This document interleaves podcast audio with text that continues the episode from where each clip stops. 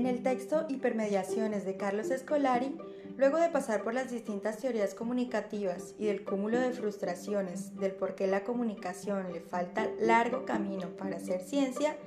pasamos a los desafíos que se presentan con las hipermediaciones en pleno siglo XXI, situaciones que 13 años después de publicado el libro siguen más vigentes que nunca y que así como citando a Brian y Myron, cada vez es más difuso encontrar una teoría de la comunicación de masas que explique los cambios que vienen y siguen produciéndose con la llegada de la Internet.